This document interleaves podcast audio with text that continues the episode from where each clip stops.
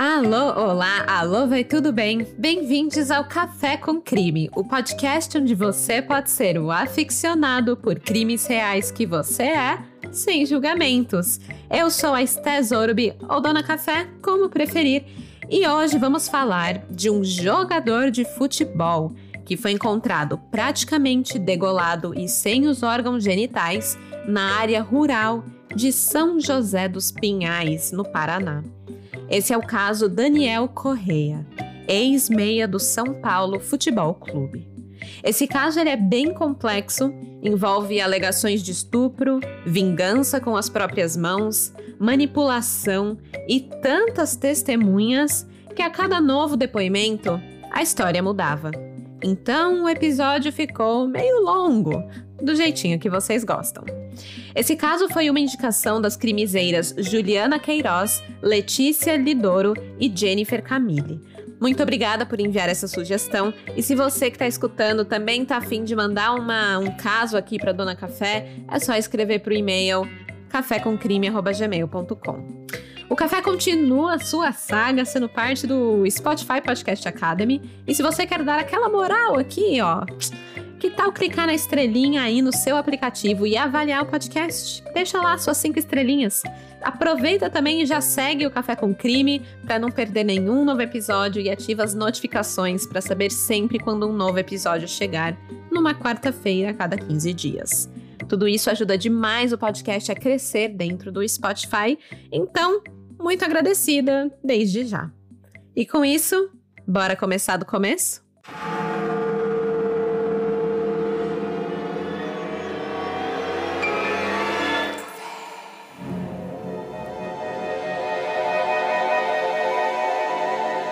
Era sábado, dia 27 de outubro de 2018. O local, São José dos Pinhais, região metropolitana de Curitiba. Um morador caminhava por uma estrada rural na colônia Mergulhão, uma área de turismo gastronômico com uma rota do vinho, cafés coloniais e restaurantes.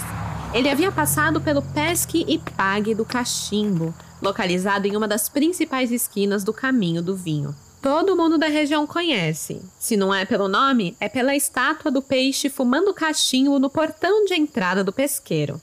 Ali é um lugar familiar, onde crianças brincam nos parquinhos enquanto os pais se divertem na pesca de tilápias, bagres e carpas. E claro, curtindo um petisquinho, né? A especialidade da casa é espetinho de peixe com queijo. Mas esse sábado não era dia de pesqueiro para esse morador que passou pelo pesque pague do cachimbo. Então ele seguiu-se caminho, se afastando um pouquinho ali do centro de turismo e para perto de uma região de reflorestamento. Ele seguiu andando entre as árvores de pinos e o mato baixo.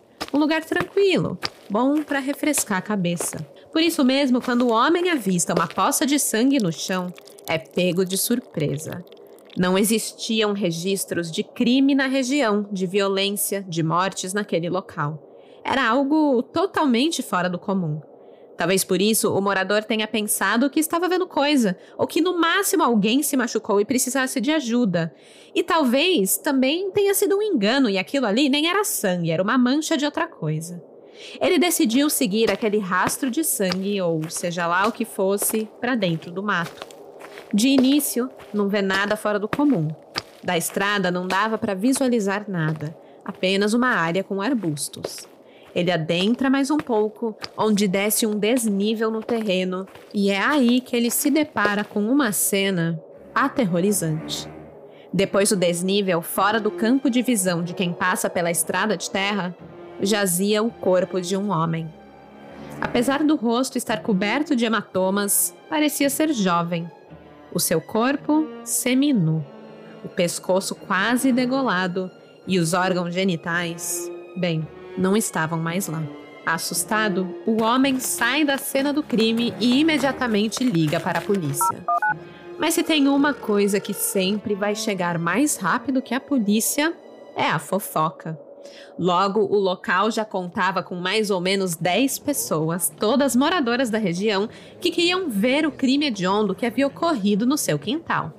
O local onde a vítima foi deixada não era nenhum esconderijo e o acesso era basicamente livre, diretamente da estrada. Por conta do movimento ali, alguns carros passaram por cima da trilha de sangue que o morador tinha encontrado, sem saber que estavam danificando evidências. A área da estrada não foi preservada. Mas assim que a polícia chegou, afastou os curiosos e isolou o local onde o corpo estava com fita. Logo acionaram também o Instituto Médico Legal e a perícia. O primeiro investigador a chegar ao local foi Isaldino José Gomes dos Reis. A cena do crime não entregou nada de mão beijada para ele. Além do corpo, não tinha mais nada que servisse para apontar o que havia acontecido ali, nenhuma pista. Então a investigação começa exatamente por ele. O corpo, a vítima. Parecia ser um rapaz de 25 anos. O seu corpo tinha dois ferimentos graves e marcantes: um corte na região do pescoço que o deixou parcialmente degolado e a decepação do órgão genital. E, por sinal, o pênis e os testículos não foram encontrados naquele local, pelo menos não até agora. A vítima também estava cheia de hematomas por todo o corpo, sinal de que tinha apanhado muito antes de morrer. E apesar das poucas informações, Isaldino já pôde tirar uma conclusão. O crime foi passional. Não era um simples latrocínio, um roubo seguido de morte. A vítima não portava identidade. Não portava quase nada, nem as roupas de baixo. Apenas uma camiseta verde e no braço uma pulseira de balada Shed Western Bar. Era isso que a polícia tinha para iniciar. Um rapaz jovem, de camiseta verde, e provavelmente o último local onde ele esteve. Isaldino se juntou ao seu colega Marcelo Augusto Zenibrant, que também atuou diretamente nesse caso, e começam as investigações.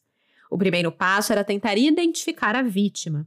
Então solicitaram as imagens das câmeras de segurança da balada, a Shed Western Bar, e enquanto aguardavam esse envio, que demorou aí um pouquinho para acontecer, monitoraram as ocorrências de desaparecimentos que foram surgindo naquele fim de semana. Infelizmente, não encontraram nenhuma descrição, nenhum boletim de ocorrência que dava match com a descrição da vítima. Foi só na noite do domingo, no dia 28 de outubro, que a vítima foi identificada por um amigo no Instituto Médico Legal. Seu nome era Daniel Correa Freitas, 24 anos, jogador de futebol, ex-São Paulino. Esse amigo do Daniel, chamado Lucas Muner, afirmou que acompanhou Daniel numa festa na Shed na sexta-feira, dia 26, onde os dois beberam, dançaram e curtiram até às 5 da manhã. Lucas foi embora, pois tinha trabalho no dia seguinte, mas a vítima permaneceu por mais tempo inclusive mandando mensagens para o seu primo, o Dudu Flamel, até umas 8 da manhã, dizendo que estava num after na casa da aniversariante, uma menina chamada Alana Brits. After é aquela bela festinha pós-festa, sabe? Bom, depois das mensagens na manhã de sábado, o Daniel sumiu.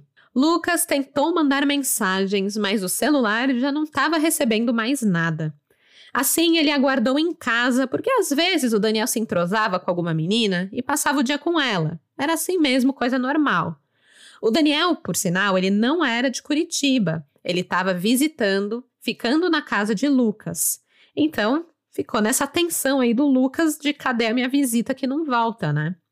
Quando a noite de sábado chegou e o Lucas se reuniu com amigos e era para o Daniel ter ido nessa reunião, ele não apareceu, e também não deu nenhuma satisfação, aí começaram a se preocupar. Tentaram meio que fingir que não, né? Pensando que, sei lá, a bateria dele acabou, por isso ele não avisou e tudo mais. E aquela coisa, a gente nunca acha que algo de ruim aconteceu. Imagina, vai acontecer comigo, com meu amigo. Não, isso é coisa de filme, é coisa de gente noiada que assiste muito true crime. Então eles meio que deixaram passar. Enquanto isso, a mãe de Daniel, a dona Eliana Aparecida Correia, tentava contato com o filho, mas também sem nenhum sucesso, só dava caixa postal.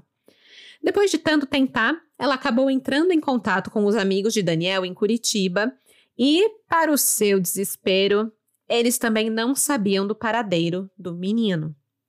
Lucas ainda passou para Eliana o contato da última pessoa que ele sabia que esteve com Daniel naquele fim de semana, Alana Brites. A mãe de Daniel ligou para a menina, que foi super solícita, ofereceu ajuda e até passou nomes de possíveis hotéis onde Daniel poderia estar. A Alana também se ofereceu para buscar por Daniel na região, indo com seus pais pelas redondezas, mas retornando de mãos vazias também. No domingo, Lucas foi trabalhar e falou para sua mãe que quando Daniel chegasse, era para ele mandar uma mensagem. Mas isso não aconteceu. O Daniel não voltou para casa, não respondia mensagens, não atendia telefonema. Aí a preocupação se tornou real. Como disse, o Daniel não era de Curitiba. Ele tinha vindo de Sorocaba, em São Paulo, para essa festa de aniversário que ocorreu na Shed. Então, era para ele voltar para a casa de Lucas para poder voltar para São Paulo em seguida. Coisa que não aconteceu. E aí, né? O Lucas perguntou se os outros amigos de Daniel tinham alguma notícia dele. Esses amigos eram muito próximos e tinham um grupo no WhatsApp, né, ali com esses brothers todos, grupo de moleque, sabe? O primo do Dudu Flamel estava no grupo e avisou que a última vez que falou com Daniel foi às 8 da manhã de sábado e ele estava na casa de Alana. E tem mais. A última conversa com Daniel foi um pouco incomum. Não sei se era comum ou não para eles, mas foi um pouquinho estranha.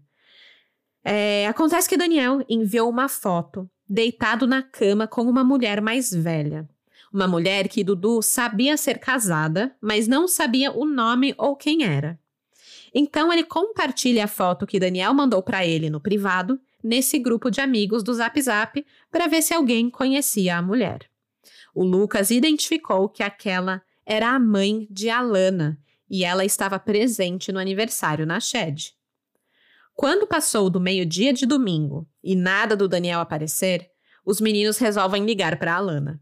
Mas não adiantou muito, pois ela afirmou que Daniel havia saído da sua casa no sábado de manhã, vivo e bem, apesar de estar bem bêbado. Começaram a acreditar que talvez Daniel tivesse sido vítima de um assalto e ficado sem celular, incomunicável e talvez muito ferido. E assim começaram as buscas nos lugares onde eles menos queriam encontrar Daniel: hospitais e o IML. Dudu Flamel, que estava em Minas Gerais, ajudou como pôde à distância, fazendo uma busca no site do Instituto Médico Legal. Foi assim que verificou que um cadáver com as mesmas características de Daniel havia dado entrada no instituto naquele sábado. Dudu conseguiu que enviassem a ele uma foto da vítima e acabou reconhecendo Daniel por conta da camiseta verde que ele usou naquele fim de semana. Com o coração na mão, avisou os amigos no grupo e pediu para Lucas, que estava em Curitiba, ir até o local para reconhecer oficialmente o cadáver de Daniel Correia Freitas. Chegaram a pedir para Alana também ir. Enfim, né, quem estivesse mais perto e chegasse primeiro para acabar com aquela dúvida cruel. Alana prontamente atendeu o pedido e foi com os pais até o IML. Mandou até foto dentro do carro, mostrando que estava a caminho. Mas acabou que Lucas chegou primeiro e, infelizmente, reconheceu que aquele cadáver era realmente de Daniel.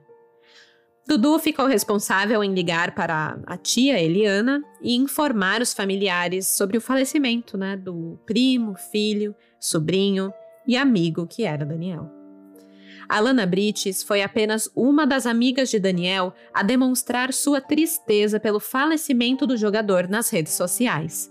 Ela postou uma foto dela e Daniel no seu aniversário de 17 anos, um ano antes, dizendo que, infelizmente, não deu tempo de Daniel mandar para ela as fotos do aniversário desse ano, que tinha ocorrido naquela sexta-feira para sábado. O pai de Alana, Edson Brits, também se mostrou muito solidário, dizendo que Daniel era uma pessoa querida para a família Brits e que a mãe de Daniel podia contar com ele para qualquer ajuda que precisasse. Com a vítima finalmente identificada, os investigadores sabiam que esse seria um caso de grande repercussão. Um jogador do time São Paulo Futebol Clube foi encontrado quase degolado e emasculado depois de uma noite de festas. Que jornal não quer essa manchete, né? Triste pensar assim, mas é o que a polícia sabia que iria acontecer. Por isso, o caso foi tratado de forma sigilosa. Nem mesmo a mãe de Daniel recebia informações sobre o que estava acontecendo na investigação. Só sabia que o filho foi brutalmente assassinado, sem saber por quê. Assalto? Briga? Foi por causa de mulher? Ela não sabia, mas afirmou, aspas. Agora não vai fazer diferença saber o que aconteceu. Nada vai trazer ele de volta. Fecha aspas. Para a justiça, faria toda a diferença. Os investigadores precisavam agir rápido e com precisão para descobrir o quanto antes quem era responsável por esse assassinato brutal.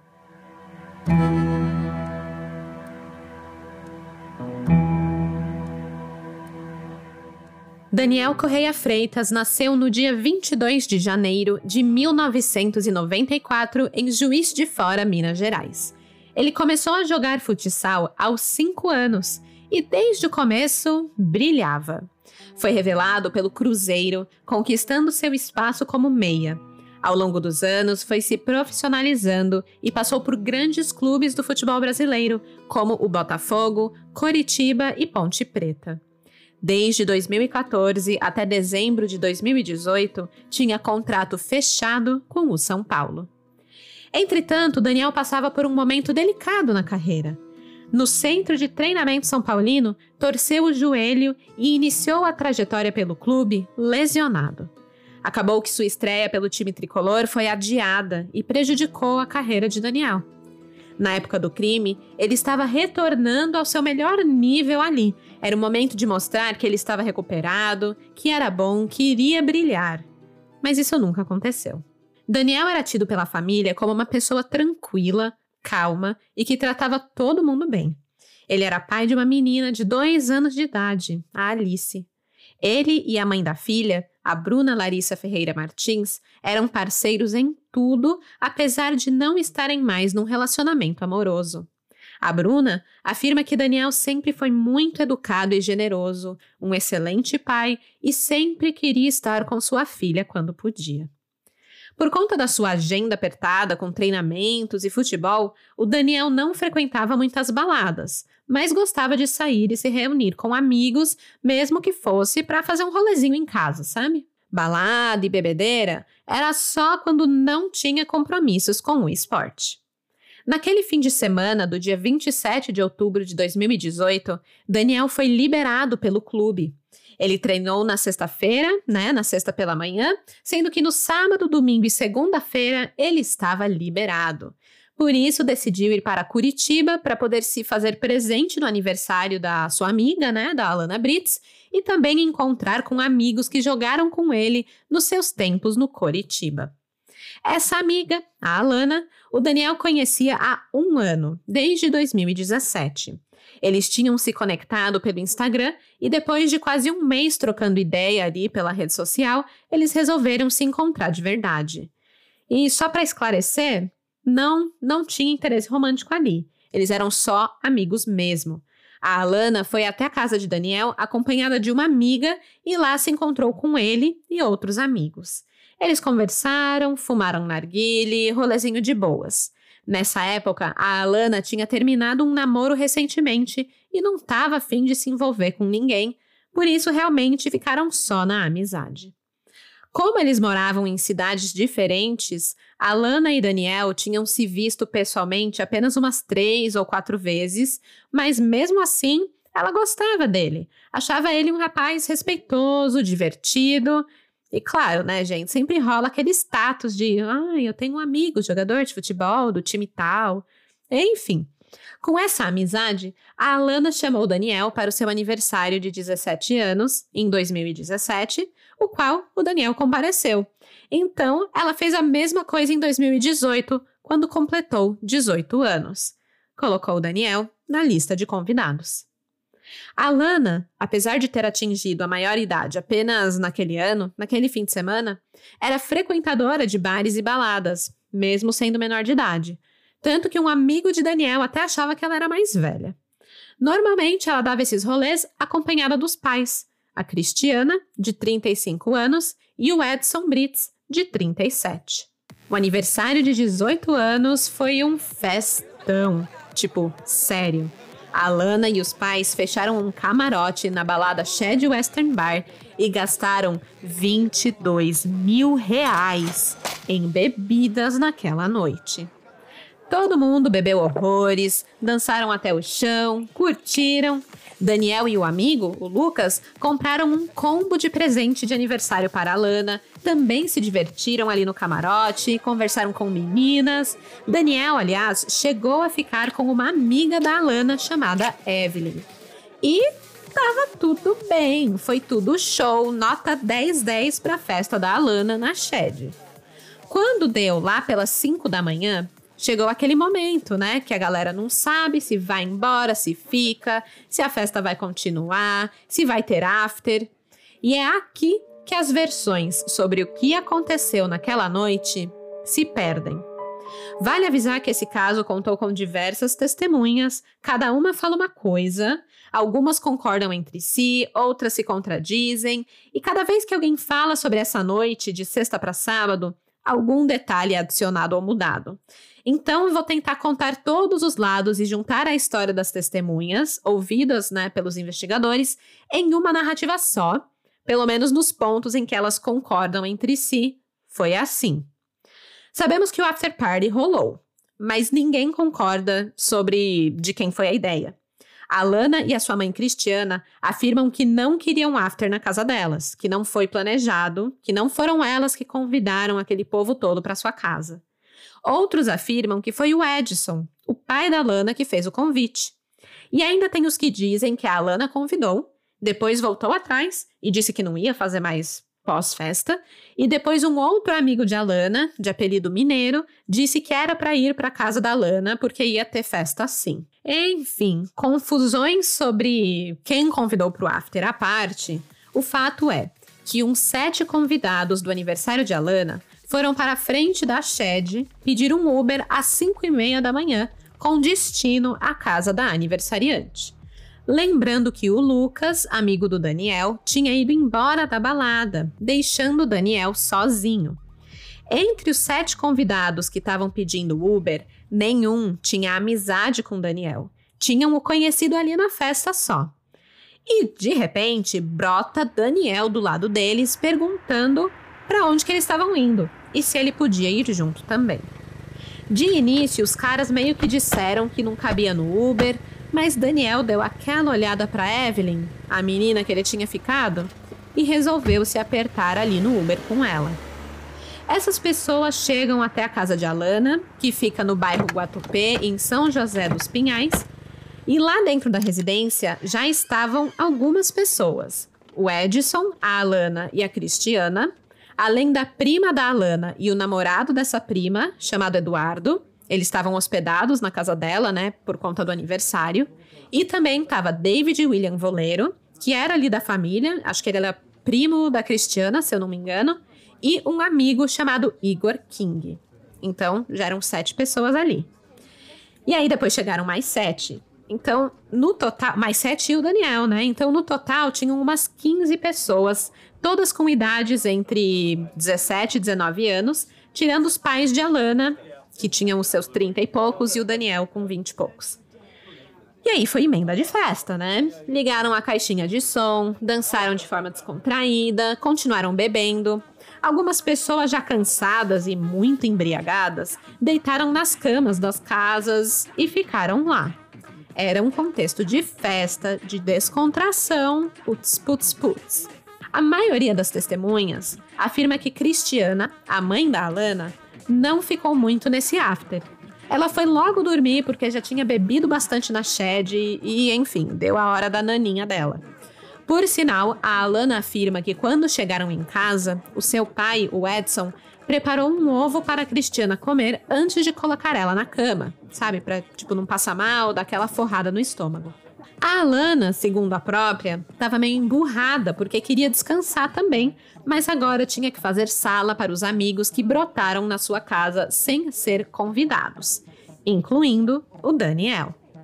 Mas, no geral, estava todo mundo curtindo. Inclusive, o Edson era um baita anfitrião. Conversava com os amigos da filha sobre sua paixão por motos e chegou a comprar mais bebidas para a galera não parar a festa tão cedo. E cedo, né, gente? Lembrando que já eram mais de seis da manhã. E aí, aconteceu. Para a maioria das testemunhas que estavam ali, os eventos daquela fatídica manhã foram mais ou menos assim. As visitas dançavam, bebiam, conversavam, fumavam e se divertiam no after party, quando de repente, um grito de socorro. Alguns não chegaram a ouvir grito nenhum, só perceberam a correria que se desenrolou em seguida. Uma testemunha diz que logo após ouvir Cristiana gritando: Socorro, vai acontecer uma tragédia, ele espiou para dentro da janela do quarto da suíte onde Cristiana dormia e viu Edson enforcando Daniel. Cristiana tinha saído do quarto e andava para lá e para cá pela casa, desesperada, pedindo por ajuda, chamando o David Voleiro, seu primo que era maior, fortinho, para tirar o Edson de cima do Daniel. Na suíte do casal, onde momentos antes Cristiana dormia, Edson começou a espancar o jogador de futebol. A cena violenta chocou os jovens ali presentes de tal forma que a maioria ficou completamente sem reação. E o que você faz quando tá bêbado, depois de, sei lá, 10 horas de festa, e do nada acontece uma briga homérica entre um cara que você mal conhece e o pai da sua amiga? E foi aí que eles escutaram Edson dizendo que Daniel tinha tirado proveito de Cristiana. O que deu para entender no meio daquela confusão foi que Edson tinha entrado no quarto e encontrado Daniel na cama com sua mulher. E então, inflamados pela ideia de que Daniel era um estuprador, mais três rapazes se juntam na briga e dão socos e pontapés em Daniel. Foram eles David Voleiro, Igor King e Eduardo Ribeiro da Silva. Uma testemunha ainda diz que escutou os meninos falarem: Mexeu com mulher de bandido, vai morrer. Daniel pede ajuda, mas é logo calado por mais chutes. Mesmo sendo um atleta, uma pessoa em forma física boa, ele não conseguiria vencer a força de quatro pessoas, muito menos no estado bêbado em que se encontrava. Percebendo que o negócio estava ficando feio, alguns amigos de Alana, que até então estavam tipo piripaque do Chaves, ali parados, calados, tentaram intervir. Tentaram fazer Edson parar, mas não conseguiram. Em troca, receberam ameaças do tipo: é melhor você não atrapalhar, senão vai apanhar junto, o próximo vai ser você, sai fora. E assim o sangue no quarto se acumulava nas paredes, no chão. O Daniel já não conseguia mais pedir ajuda. Mal conseguia se mexer.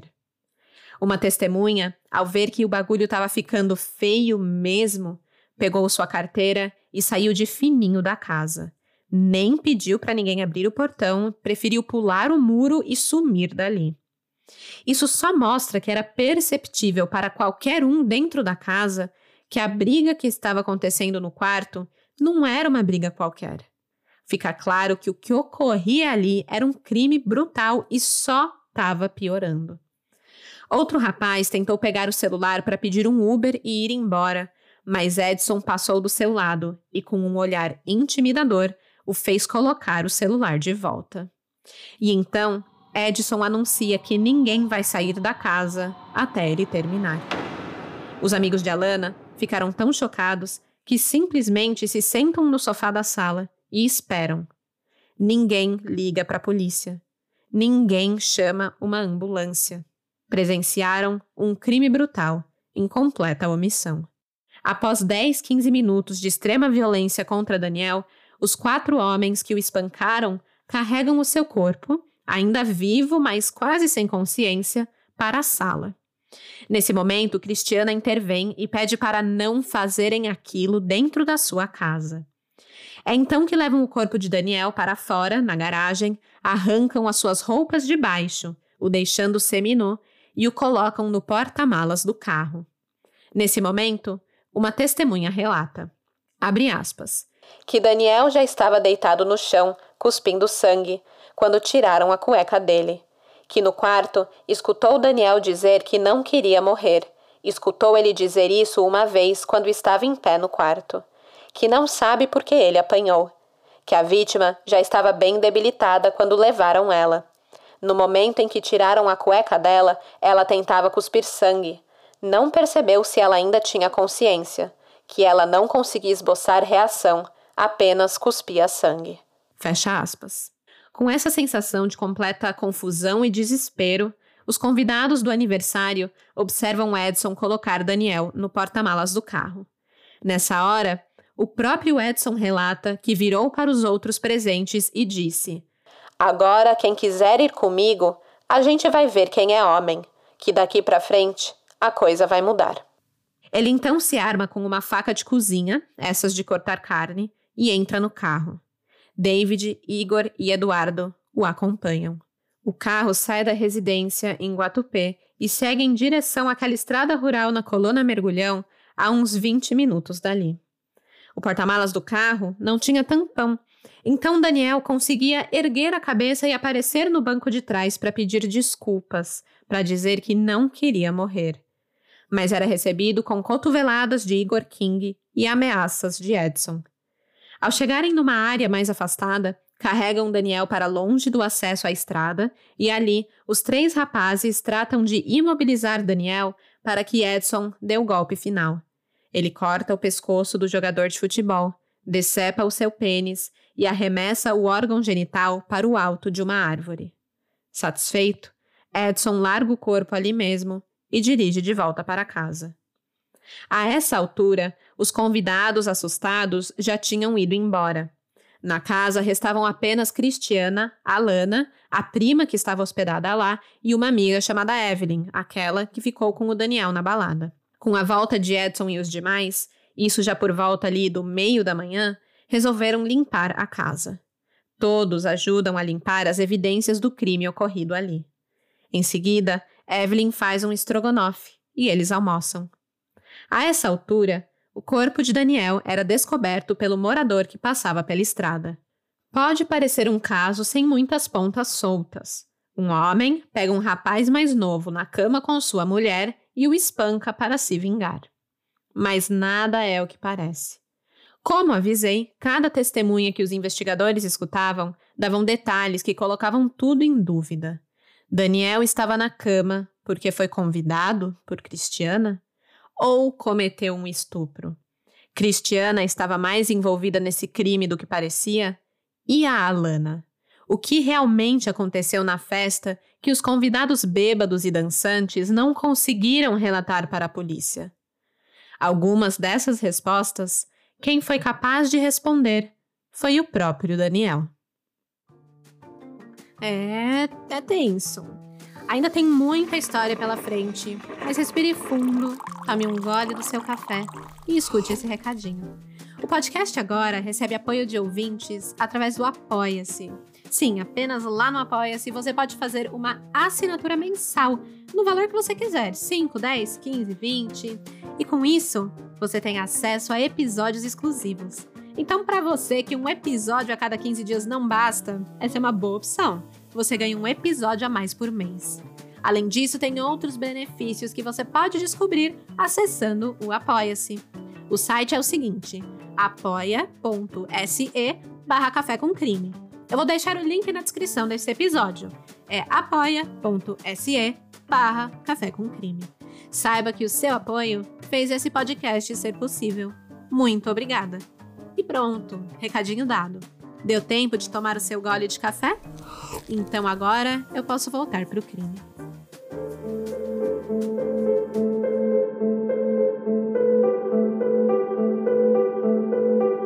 A motivação de Daniel estar dentro do quarto de Cristiana, na suíte do casal daquela casa, é difícil de explicar. Talvez valha entender um pouco da planta dessa residência. Era um local pequeno, sendo que no andar de cima só tinha o quarto da Alana e no andar de baixo, a suíte do casal, a sala, a cozinha e a área de festa, a área externa. A música estava rolando solta nessa parte de trás, e o local só tinha dois banheiros, um na própria área de festa e outro no quarto da Cristiana, que era a suíte. A família Brites afirma que os convidados só podiam usar o banheiro da área de festa, Mas a prima de Alana afirma que usou o banheiro da suíte e que Daniel teria usado esse banheiro também. E tô falando tudo isso para mostrar que, assim, no fim das contas, era fácil entrar no quarto. Não era um ambiente isolado e a porta não ficava trancada.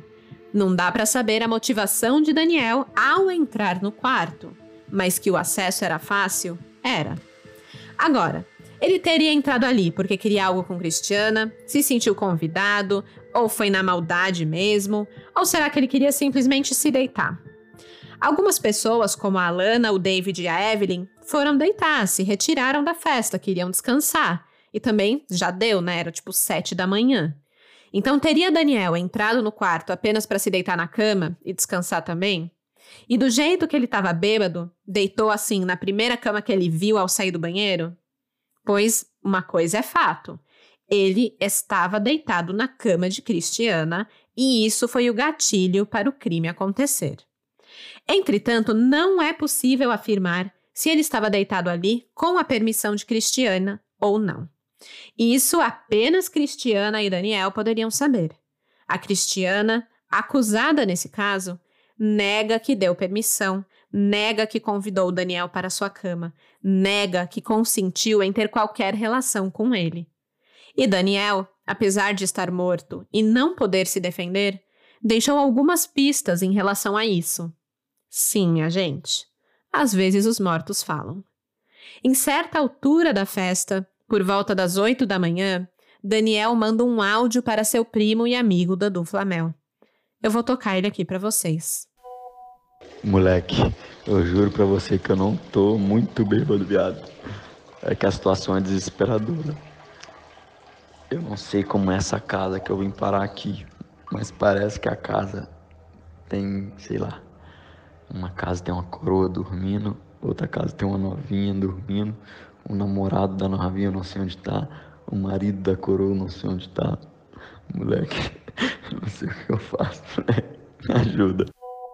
A coroa a que ele se menciona é Cristiana. A novinha seria a prima de Alana, de 17 anos. Ele fala claramente que as duas mulheres estão dormindo. Não estavam acordadas atiçando ele para vir para a cama. Estavam dormindo.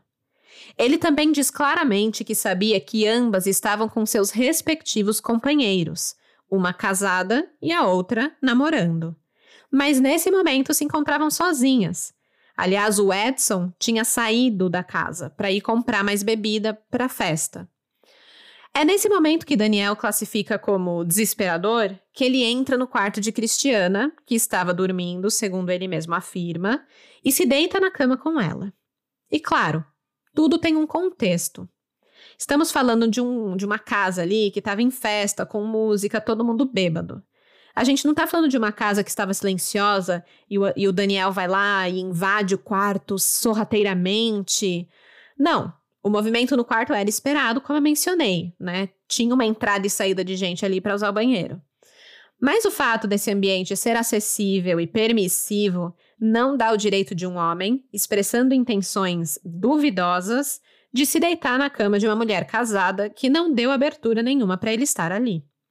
Ele nem era próximo da família para justificar se deitar na suíte do casal.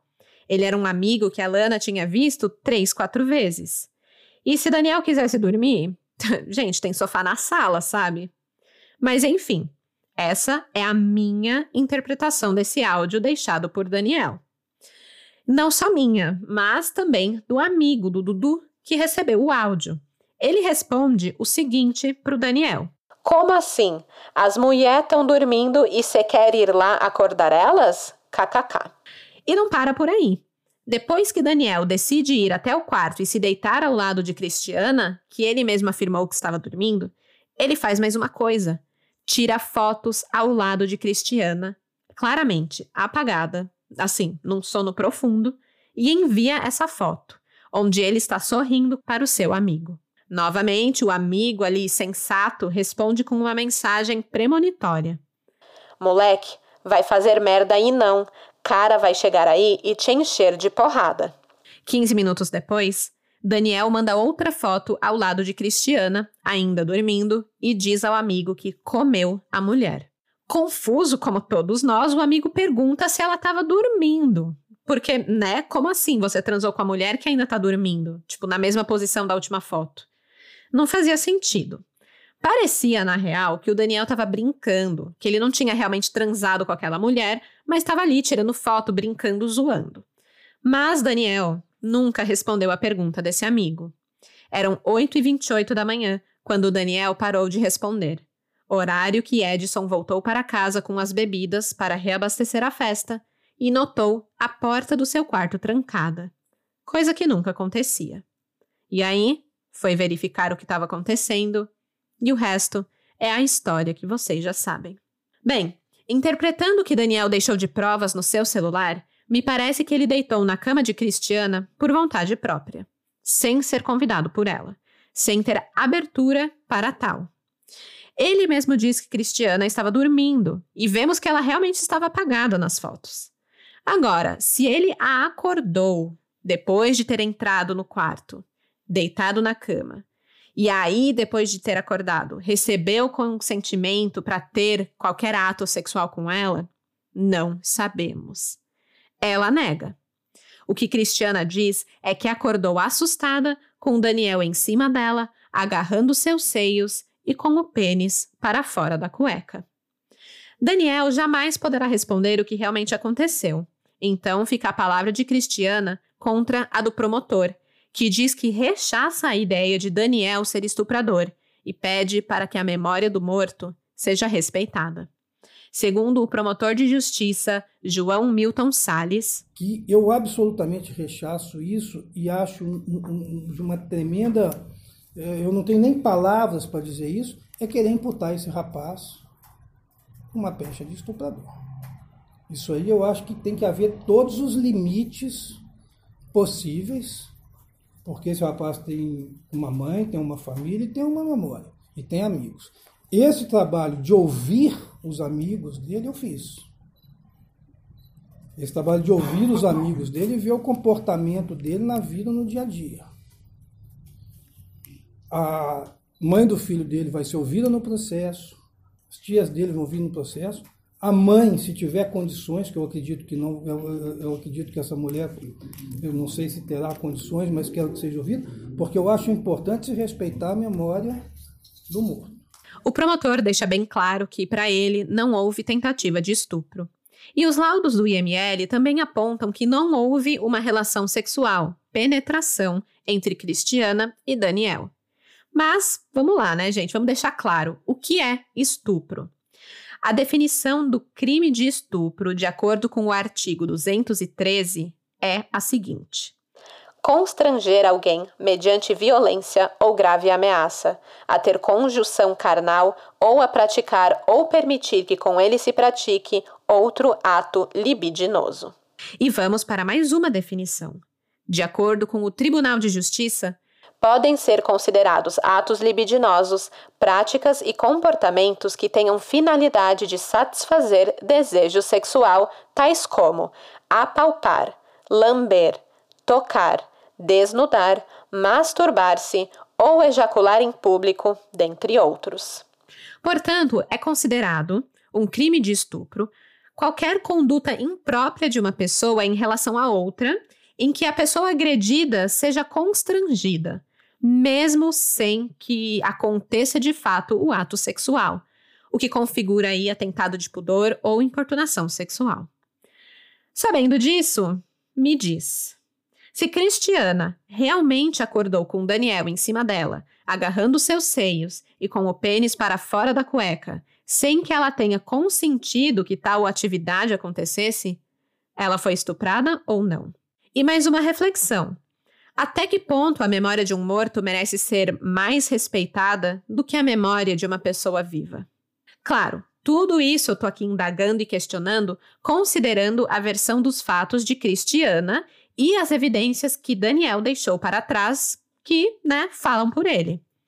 Ainda assim, é impossível afirmar com absoluta certeza que raios Daniel estava fazendo dentro daquele quarto e se realmente estuprou ou não Cristiana considerando a definição de estupro que eu acabei de ler. Então tá, absorvam essa informação e vamos agora dar um passo para frente e entender em que pé esse caso está hoje. E para isso a gente vai precisar se aprofundar um pouquinho mais nessa história, ainda pelo ponto de vista da família Brits. Para isso eu vou trazer aqui mais alguns detalhes do depoimento da Alana, a aniversariante que naquela noite comemorou os seus 18 anos. Alana conta que, quando chegou em casa, no after party que ela nega ter planejado, a Evelyn estava meio acanhada. A Evelyn, de novo, é amiga da Lana que ficou com o Daniel na shed. A Evelyn contou para a amiga que, apesar do beijo que deu no jogador de futebol, ela pegou um certo ranço dele e sentiu que o Daniel foi ali pro after só para poder ir atrás dela com segundas intenções. Em um certo momento, o Daniel chegou nela e perguntou se ela queria conhecer algum cômodo da casa com ele, pois queria ficar a sós com ela. Queria transar, né, gente? Evelyn disse que não queria nada com ele, então deixou o menino ali na seca. E certeza que ele provavelmente jurava que, como beijou ela, ia ter o after, né? O after no after party. Evelyn então pediu para Lana ajudar a despistar ali o boy e não deixar ela sozinha com Daniel. Por isso pediu para ir dormir na cama de Alana, no segundo andar da casa, junto com ela e David. Os três subiram e foram dormir. O segundo relato que corrobora essa tese de defesa da família Brits é a testemunha da prima de Alana, de 17 anos. Essa prima que, por sinal, é bom deixar claro, é namorada do réu Eduardo, um dos meninos que seguiu Edson no espancamento e assassinato do Daniel.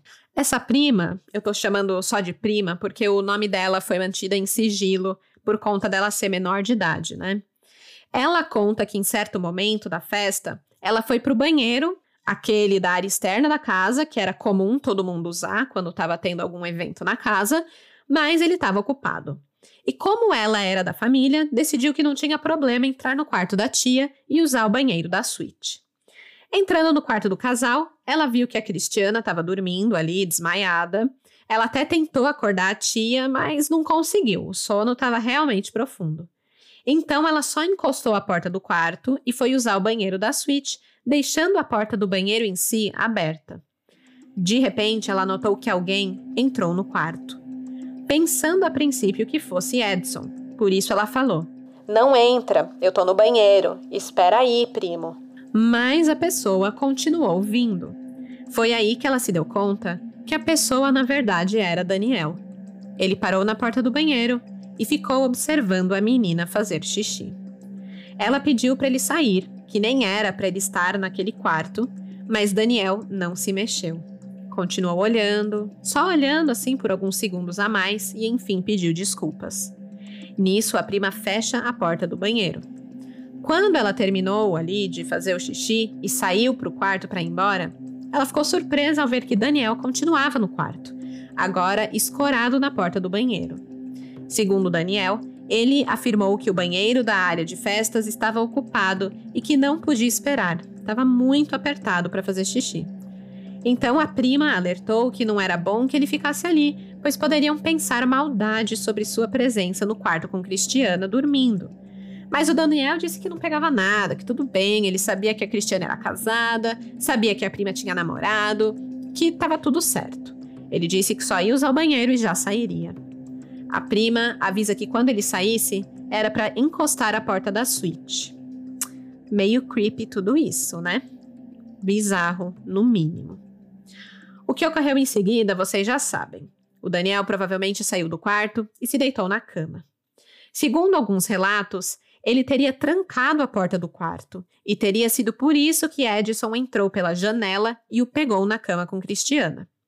Segundo essa versão da história, o fato dele ter trancado a porta mostra que sabia que iria fazer algo que era melhor não ser visto por mais ninguém. A defesa afirma que a porta foi arrombada pelos outros rapazes depois que Edson entrou e começou a bater no Daniel. E foi aquele, né, estardalhaço todo. Mas existem evidências periciais que mostram que a porta não foi arrombada durante o crime, e sim depois que a cena já estava limpa. Como um jeito ali de mudar a história e dizer que Daniel se trancou no quarto com Cristiana, em defesa, e precisaram arrombar a porta para a salvar. Então tem essa questão da porta aí que é muito mal resolvida. Continuando aqui com os detalhes da versão da defesa. Dessa vez escutando o que foi esse momento para Cristiana. Como eu mencionei, ela afirma que acordou e foi surpreendida com Daniel em cima dela, só de cueca e camiseta, pegando em seus seios e com o pênis para fora esfregando nela. Sem entender o que acontecia, ficou assustada e lembra de Daniel ter falado para ela ficar calma, que era apenas ele, o Daniel. Cristiana pediu para ele sair de cima dela e gritou por socorro. Logo percebeu que alguém tentava abrir a porta do seu quarto, que estava trancada. Mesmo com o barulho da porta, Daniel não saiu de cima dela. Em seguida, o Edson entra pela janela e joga Daniel para o lado. Cristiana disse que era melhor chamarem a polícia, mas o seu marido mandou ela sair do quarto. Ele estava tomado assim por um ódio, uma raiva que ela nunca tinha visto. Então Cristiana saiu e pediu ajuda para os rapazes que estavam do lado de fora. Só que o resultado não foi o que ela esperava. Em vez de apartarem a briga, os meninos se juntaram a ela. E assim é montada a defesa desse caso. A motivação do crime teria sido o fato de Daniel ter sido flagrado deitado na cama junto a Cristiana. Edson, David, Igor e Eduardo julgaram que o jogador de futebol deveria ser condenado e executado por ter violado a liberdade sexual de Cristiana. Segundo essa versão, Edson teria meramente repelido a violação à dignidade sexual de sua esposa pelo Daniel. O crime teria ocorrido sob forte emoção dos réus, o que derrubaria aí várias qualificadoras e a pena seria mais branda. Nota-se também que em nenhum momento tentam eximir Edson e os outros da culpa, né? Eles cometeram sim um crime brutal, mas alegam que foi sob forte emoção. Já a versão da acusação é bem diferente. Com algumas provas reunidas e a revelação de algumas testemunhas, o outro lado dessa história mostra que esse crime não aconteceu por uma emoção do momento, mas que foi cuidadosamente planejado.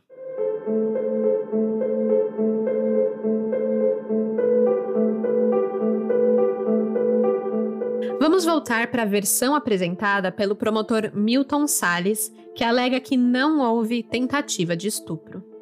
Não é só pelo fato dele acreditar que a memória do morto precisa ser preservada, mas por uma evidência encontrada no corpo de Daniel. Ele estava com 13,4 decigramas de álcool no sangue. Isso quer dizer que ele estava muito embriagado, muito aquém de conseguir realizar um estupro.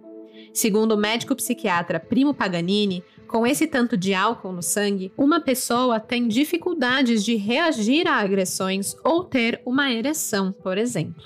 O caminho que a acusação faz, ela é exatamente o contrário daquele da defesa. Não só Daniel não cometeu estupro, como quem queria ter um relacionamento com ele era Cristiana. Segundo algumas testemunhas, Cristiana estava tão alterada na Shed que teria demonstrado vontade de ficar com outras pessoas além do seu marido. O amigo de Daniel, que o acompanhou na balada, o Lucas, afirmou que naquela noite ele estava lá de boa paquerando uma menina, conversando e tal, e do nada a Cristiana aparece e dá um selinho nele. Nessa hora, Cristiana estava muito bêbada e uma amiga da Alana veio do lado ali para cuidar dela, ajudando ela ali e tal. Outros amigos do Lucas que estavam na balada também disseram que algo similar aconteceu com eles. Mas assim, não tem como comprovar. E é importante notar que Lucas não declarou isso na delegacia a primeira vez que prestou depoimento. Lucas ainda afirma que essa não foi a primeira vez que viu Cristiana agindo de tal forma. Em outra ocasião, antes do aniversário de Alana, Lucas estava num barzinho em Curitiba quando viu Cristiana se relacionando com outro homem, que não era Edson, e mais, ela estava com Alana, na presença da filha. O Edson não estava com elas nesse dia, mas um pouco esquisito. Aí vem aquela pergunta: será que eles tinham um relacionamento aberto? Sei lá. Um outro fato absurdo que aconteceu, que por sinal me lembrou muito o caso da Elise Matsunaga, foi que um jornalista chamado Eleandro Passaia encontrou uma foto de Cristiana em que ela estava posando nua em cima de uma moto. E não é assim. Ele não encontrou essa foto num site público ou sei lá. Ele encontrou essa foto no celular de Cristiana que estava com a perícia. Algo que, por que, que ele teve acesso, não sei. E claro, né, sem pudor nenhum e sem respeito à privacidade, foi lá e exibiu as fotos no programa Tribuna da Massa, da Rede Massa, uma afiliada do SBT.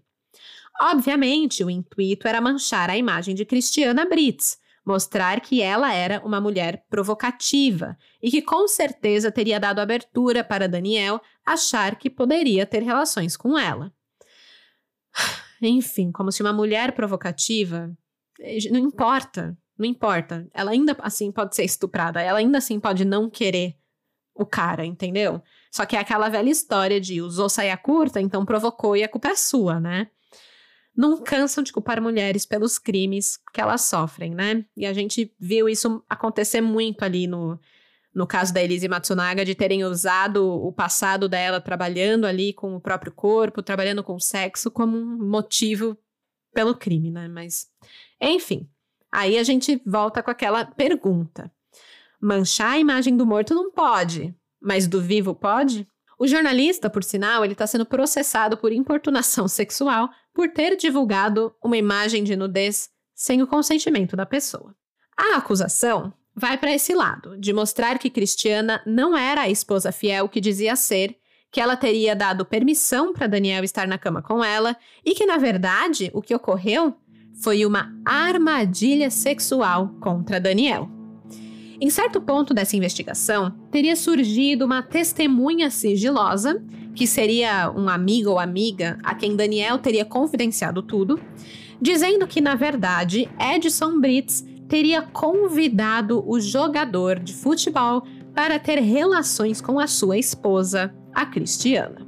Segundo essa versão, o Edson teria usado drogas sintéticas e cocaína naquela noite, ficado muito louco e nisso convidou Daniel para dormir com a sua mulher. Teria tudo sido um acordo. Edson sabia, Cristiana sabia e Daniel sabia. Todo mundo concordou com aquilo, com aquela aventura sexual. Mas quando Edson viu os dois realmente juntos, se revoltou e resolveu matar Daniel. A versão contada por essa testemunha caiu na mídia, foi divulgada, a imagem dos Brits mais manchada ainda, mas depois a testemunha voltou atrás de tudo o que disse. A polícia acabou descobrindo que era uma pessoa bem complicada, bem transtornada, que dizia uma coisa e depois outra e toda hora mudava a versão. Não era muito confiável. No fim das contas, a testemunha mudou de endereço várias vezes e não foi mais localizada pela polícia para poder seguir com, esse, com essa investigação. E por último, a testemunha teria entrado em contato com a delegacia através de uma ONG de proteção a pessoas e disse que não falaria mais nada. Então, assim, ou essa pessoa realmente mentiu e se meteu numa fria e percebeu depois, ou foi ameaçada e quis sumir. Fica aí a pulga atrás da orelha. Sobre tudo isso, vale ressaltar que Cristiana afirma que conheceu Edson aos 15 anos, que ele foi o seu primeiro relacionamento e que eles se casaram. Então ela nunca teve outro homem. Mas que ela vive sendo julgada por conta das roupas curtas que veste. Um primo da família de Cristiana também afirma que Edson e Cristiana nunca tiveram um relacionamento aberto, que são muito felizes juntos, um casal mega atencioso, e que ele ainda acha que Edson jamais toparia algo do tipo, porque, né, enfim, gente, deu para perceber que ele é ciumento pra cacete. Mas Contra provas, não há argumentos. E a acusação traz uma prova bastante polêmica em relação a esse tópico. Uma perícia feita no celular de Cristiana mostrou que ela pesquisou por casas de swing no Google. Isso, segundo a acusação, ajuda a reforçar a tese de que Edson teria chamado Daniel para dormir com Cristiana. Queria ali essa troca de casais. E ok, pode até ser assim, mas também o tanto de coisa que eu pesquiso no Google que não tem nada a ver Tipo, pelo amor, se alguém olhar meu histórico, vão achar que eu tô tentando achar jeitos de me livrar de um corpo. As minhas pesquisas não são nada favoráveis se um dia eu precisar de um álibi. De qualquer forma, Edison e Cristiana disseram que nunca pesquisaram por casos de swing. Mas tá aí, né? O Google não mente e compromete bastante o casal. E claro, temos as testemunhas presenciais do dia do crime que contam alguns detalhes daquela manhã que são bem estranhos e fortalecem a tese da acusação. Uma testemunha presencial afirma que viu Cristiana pedindo socorro para não baterem no Daniel, mas que em momento nenhum ela parecia estar pedindo socorro por estar sendo estuprada. Que os pedidos de socorro vieram só depois que Edson já tinha entrado no quarto e começou a bater no Daniel, e que Daniel, por sinal, era quem pedia socorro. Eu vou ler um trecho do depoimento de uma testemunha sigilosa. Abre aspas. Que quando Edson entrou pela janela, ouviu ele falando: Cara, que isso? O que você está fazendo? O que é isso? Assustado com a situação. Que deu um passo e já o viu puxando Daniel de cima da cama e segurando ele na gravata.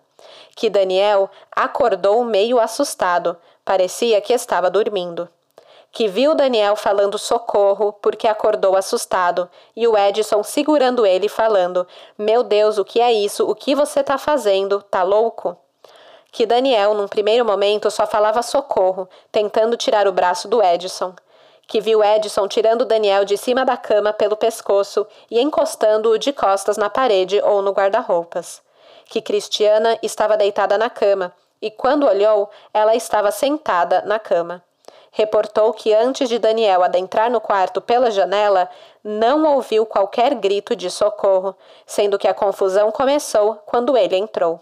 Fecha aspas. Importantíssimo notar que, segundo essa testemunha, Daniel estava dormindo quando começou a ser agredido por Edson. Ou seja, ele não estava acordado importunando Cristiana sexualmente. Teria se deitado na cama para descansar após a longa noite de festa. Claro que isso não bate muito bem com o áudio que ele tinha acabado de mandar para o amigo, mostrando que estava acordado, mas foi o que a testemunha relatou. Outro ponto é que essa testemunha disse que viu a Cristiana falando para a Alana que não deixasse Edson fazer aquilo dentro de casa, pois ela sabia como ele era. O que isso quer dizer? Bem, Cristiana parece afirmar que algo desse tipo já aconteceu antes, ou que pelo menos que ela sabia que Edson era uma pessoa violenta. Ela ainda pede para que aquilo não ocorra dentro de casa. Aquilo o quê? Ela sabia, nesse ponto, que o fim do Daniel seria a morte? Ou estava pedindo para o assassinato não acontecer dentro de sua casa e sim em outro local? Uma outra testemunha escutou um diálogo semelhante, porém mais revelador. Disse que, em um dado momento, a Cristiana teria falado para a Alana, abre aspas, não deixa matarem ele aqui dentro da minha casa. Fecha aspas. E a Alana respondeu, abre aspas, Você sabe como é o pai. Fecha aspas. O fato de Cristiana ter pedido para saírem da casa com Daniel pesa bastante contra ela na visão da promotoria. Isso porque, apesar dela não ter executado Daniel de fato, isso conta como um indício de que o seu papel foi primordial e decisivo para que Daniel fosse morto, de forma violenta, em outro local que foi através da ordem de Cristiana que o crime foi executado em outro local. A acusação também aponta que se Cristiana tivesse realmente tentado impedir o crime, Edson teria parado e obedecido. Que Cristiana, como a mulher, praticamente autoriza e induz os outros a pegarem o Daniel, o colocarem no carro para morrer. E no fim, chegamos na parte que diz respeito ao planejamento do crime, ou pelo menos de uma parte dele. Primeiro, a acusação tenta desmontar a alegação de que o crime foi cometido sob forte emoção, um crime passional, né, de momento. O delegado Amadeu Trevisan Araújo afirma que não existe uma violenta emoção que dure duas ou três horas e nem que seja contagiosa. Isso porque o crime começou no espancamento de Daniel por volta das oito e meia da manhã e só foi terminar com o retorno de Edson e os três rapazes lá na residência pelas 11 da manhã. E também a violenta emoção teria partido de Edson ao ver Daniel na cama com sua esposa. E esse sentimento não seria transferível para os outros três rapazes, David, Igor e Eduardo, que também participaram do crime, alegando como motivação uma forte emoção. Segundo o promotor de justiça João Milton Salles, o crime não foi uma ação explosiva de momento. Foi uma reação de justiçamento. Antes de analisarem o ato concreto, buscaram justiça com as próprias mãos. Foi um ato pensado que perdurou durante a noite, chegando no fim brutal que chegou. Uma forte emoção teria parado no quarto, no início da briga nos socos e pontapés. Não teria ido até o mato, não teria levado uma faca, não teria cortado o pênis de Daniel fora, e muito menos arremessado o órgão para o alto de uma árvore. E a parte mais calculada de todas foi o pós-crime. Eles voltam para casa, limpam a cena do crime, somem com a faca e com o celular do Daniel contendo as fotos de Cristiana, comem estrogonofe e ainda levam o celular de Cristiana para uma assistência técnica para que o celular fosse restaurado, tendo aplicativos de mensagens apagados. O que ela queria esconder, não sabemos. Depois disso, a família Brits passou o resto do fim de semana ameaçando todas as testemunhas, todos os amigos de Alana que estavam na festa e saíram de lá apavorados. Não só isso, mas vão além e inventam toda uma história, uma versão que acreditavam ser perfeita para encobrir o crime. E colocam esse plano em ação. O primeiro passo? Prestar ajuda e ser solidário para com a família de Daniel.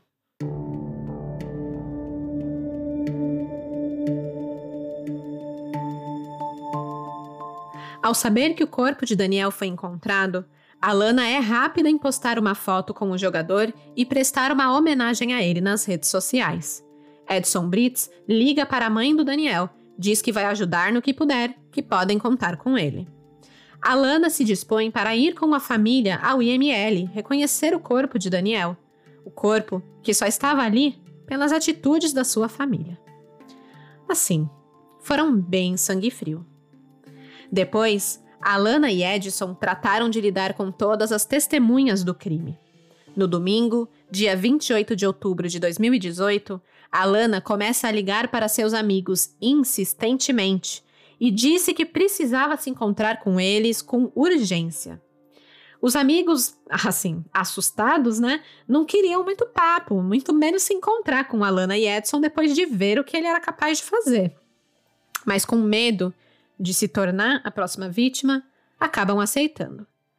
Primeiro, Edson, Alane e Cristiana passam de carro na casa de uma das testemunhas e pedem para ela entrar no carro com eles, o mesmo carro que eles tinham colocado o corpo de Daniel no dia anterior. Ali dão algumas instruções. Ela deveria contar a história de que Daniel teria saído da casa, que estava muito bêbado, estava no celular, o portão estava aberto e ele simplesmente pegou um Uber. E ninguém sabia mais dele. Não era para contar mais nada para a polícia. E Edson ainda diz que se contasse, ele saberia, pois tinha amigos na polícia. X9 não tem chance com ele. E se algo acontecesse, Edson afirmou que bateria no peito e diria que fez tudo sozinho, que não daria nada para ninguém, desde que todos colaborassem. E aí, para fechar assim, de forma ameaçadora, ele apenas comenta que sairia logo na imprensa que Daniel teve o pênis decepado. A testemunha se sentiu completamente apavorada, porque, né, se Edson fez isso com Daniel, o que não poderia fazer com ela? Então, ficou quieta. Já com outro grupo de amigos, a história foi um pouco diferente. Depois de Alana convencer outros três amigos a se encontrarem com ela e Edson, marcaram o encontro num lugar público, o Shopping São José, no dia 29 de outubro. Nessa data já tinham saído as notícias sobre o encontro do corpo de Daniel. Então, esses amigos que foram se encontrar ali no shopping já chegaram cagando as calças, sabendo exatamente o que Edson tinha feito com Daniel. Lá na praça de alimentação, as três testemunhas se sentaram com Edson, Alana e Cristiana para conversar. Quem conversou mais, né, falou mais, foi o Edson. A Alana e a Cristiana estavam comendo e conversando e rindo. O Edson dizia que a história estava fechada, o elo estava fechado, e que se rompesse o elo, ele saberia. Para não falarem nada para ninguém, relatando que quanto menos gente tivesse, melhor, informando que era para contar a história de que Daniel estava na casa mexendo no celular e saiu, pois o portão estava aberto. Edson comentou que sairiam reportagens falando da suspeita do envolvimento do ex-marido de uma mulher com quem Daniel estaria ficando e então falou para deixar cair tudo nas costas desse cara. Tava tudo resolvido. Ele teria cometido o crime perfeito. Saindo do shopping, uma das testemunhas fez exatamente o contrário do que Edson pediu. Conversou com um advogado e foi para a delegacia prestar depoimento sobre tudo o que tinha acontecido. Essa testemunha estava desde o dia do crime, ou seja, uns três dias, sem comer, sem conseguir dormir, estava magro, estava péssimo. Pediu para ser incluído no programa de proteção à testemunha, e no momento em que estava saindo da delegacia, os policiais falaram para ele sair da cidade por correr risco de vida. Ele obedeceu, viajou para São Paulo no mesmo dia e logo as ameaças de morte começaram a chegar. Sua mãe foi ameaçada, a sua família, ele mesmo. Foi uma situação horrível. Foi através dessa testemunha-chave que a polícia conseguiu chegar ao nome dos responsáveis pela morte de Daniel. Com os mandados de prisão em mãos, a polícia foi à casa de Edson, mas ela já estava vazia. As notícias já estavam saindo na mídia, então Edson, Alana e Cristiana já tinham fugido. Entretanto, foram reconhecidos, assim, por coincidência, por um amigo do Daniel, quando estavam no centro da cidade de São José dos Pinhais num carro. Ele alertou a polícia e logo os brites foram abordados num posto de gasolina. Nesse momento, Edson consegue fugir pulando a janela do banheiro do posto. Então, assim, né? Nessa hora, cadê ele, o protetor da família, para cuidar da Alana e da Cristiana, que ficaram para trás? No dia do crime, ele pula pela janela do quarto, dizendo que estava protegendo a honra da mulher. Mas na hora de todo mundo ir para cadeia e ter a vida completamente ferrada, ele pula da janela para se mandar. Enfim, Cristiana acaba presa pela polícia e Edson foge e vai se refugiar no escritório do seu advogado. No dia seguinte, com a orientação do advogado, ele e Alana se entregam para a polícia e a família Brits fica toda atrás das grades. No início, eles mantêm a versão que tinha sido combinada, né? De que Daniel saiu fora, que não sabiam de nada. Depois, com a prisão de Igor e David também, a história começa a se quebrar. Fica óbvio que foi tudo ensaiado e finalmente contam a verdade. Edson tenta por um momento alegar que praticou o crime sozinho, mas as evidências apontavam o contrário. Até porque na cena do crime dava para ver que o corpo de Daniel foi deixado no local e não arrastado até o local. Ou seja, não tem como Edson carregar o corpo sozinho no colo sem deixar rastros pelo chão. Também o corpo de Daniel mostra que ele foi imobilizado ao morrer, coisa que demanda mais de uma pessoa também. Enfim, vários detalhes que mostram que esse caso contou com pelo menos uma pessoa além de Edson. No fim das contas, o Ministério Público denunciou sete pessoas por diversos crimes nesse caso. A denúncia foi apresentada pela promotoria no dia 27 de novembro de 2018, um mês após o crime. Os envolvidos, com diferentes participações em cada crime, foram denunciados por homicídio triplamente qualificado, sendo as qualificadoras motivo torpe, meio cruel e impossibilidade de defesa da vítima, ocultação de cadáver, fraude processual, coação no curso do processo, denunciação caluniosa, falso testemunho e corrupção de menor. Os acusados por homicídio foram Edson, David, Eduardo, Igor e Cristiana. Alana e Evelyn foram denunciadas pelos outros crimes, excluindo o homicídio. Vale ressaltar alguns fatos sobre Edson que chamam, assim, bastante a atenção. Lembra quando alguma testemunha afirmou que ouviu a seguinte frase enquanto espancaram Daniel? Mexeu com mulher de bandido, vai morrer? Pois bem, essa não era a primeira vez que Edson se envolvia com a polícia. Ele era mais conhecido como Juninho Riqueza ou Juninho Play. Segundo um dos delegados, ele era uma espécie de informante do antigo superintendente da delegacia. Edson tinha antecedentes criminais ligados à receptação de veículos, carregava nas costas um boletim de ocorrência registrado contra ele por ameaça e crime contra a pessoa, foi acusado de crime contra o patrimônio também e já tinha recebido voz de prisão por porte ilegal de arma, mas foi liberado ao pagar uma fiança de 500 reais. E tem mais. A galera com quem Edson se envolvia não era lá das melhores. Acontece que uma moto que Edson usava, uma que Cristiana tirou foto em cima, pertencia a um traficante que hoje cumpre pena na cadeia. Não se sabe como Edson tinha acesso a essa moto.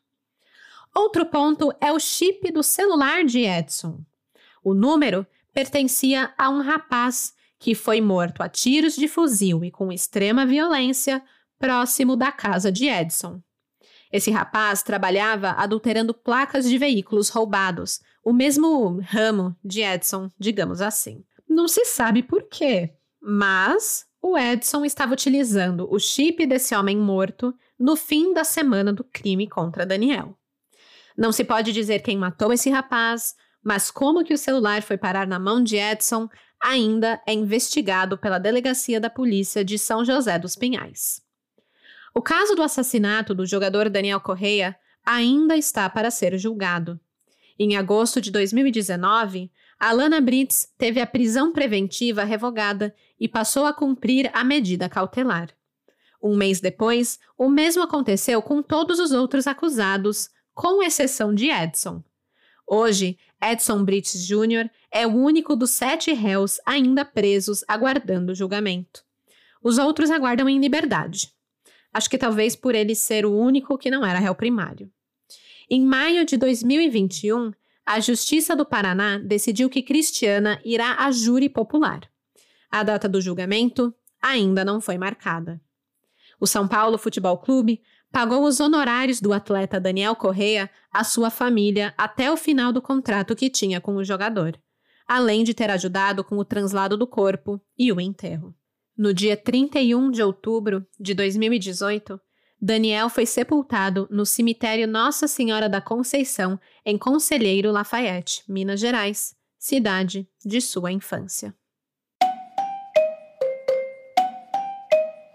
Gente, que caso delicado, que caso difícil. E eu não consigo imaginar como será esse júri e a dificuldade que não será fazer um julgamento assim. São tantos detalhes, tantas nuances, tão difícil compreender o que realmente aconteceu. E toca em tantas pautas difíceis de lidar, né? É estupro, a imagem de uma mulher sendo deturpada contra ela, a vingança com as próprias mãos, esse senso de justiçamento. É... São temas que mexem muito com a gente. A gente quer tomar partido, né? Quer tomar um lado. É, é bem difícil. Agora, uma coisa é inegável. Que dissimulação que rolou depois do crime, hein? A coragem de postar foto com a pessoa que você sabe que tá morta por culpa do seu pai e você ainda tenta encobrir é a mais demais. Ah, e eu esqueci de mencionar, mas hoje a Alana Brites e a Cristiana moram na mesma casa onde o crime ocorreu e a Alana é estudante de direito. As duas protegem Edson. Alana diz que tem muito orgulho dele e Cristiana afirma que o casamento segue em pé apesar de não ter permissão para visitar Edson na cadeia. Bom, gente, um caso delicado desses com certeza deixou cada um de vocês com várias reflexões. E eu quero escutar, eu quero escutar o pensamento de vocês. Então, segue lá o Café com Crime no Instagram, é o arroba Café com Crime. Deixe a sua opinião nos comentários. Conta o que deu para tirar de lição desse caso, que eu acho que cada caso a gente acaba aprendendo uma coisa e tendo uma visão diferente, né? E também não esquece de dar aquela espiadinha nas fotos que eu vou postar na quinta-feira, contendo ali o rostinho de todos os envolvidos no caso. Até outra quarta-feira, não a próxima, mas daqui 15 dias. E até lá, em caso de briga, chame a polícia, porque de desgraça já basta esse podcast. Tchau, tchau! Esse episódio foi escrito, produzido e apresentado por mim, Stephanie Zorbi, com edição de áudio de Luigi Calistrato. As fontes utilizadas nesse episódio foram publicações do Ministério Público do Paraná, processo do Tribunal de Justiça do Paraná, portal UOL e o programa Conexão Repórter do SBT News.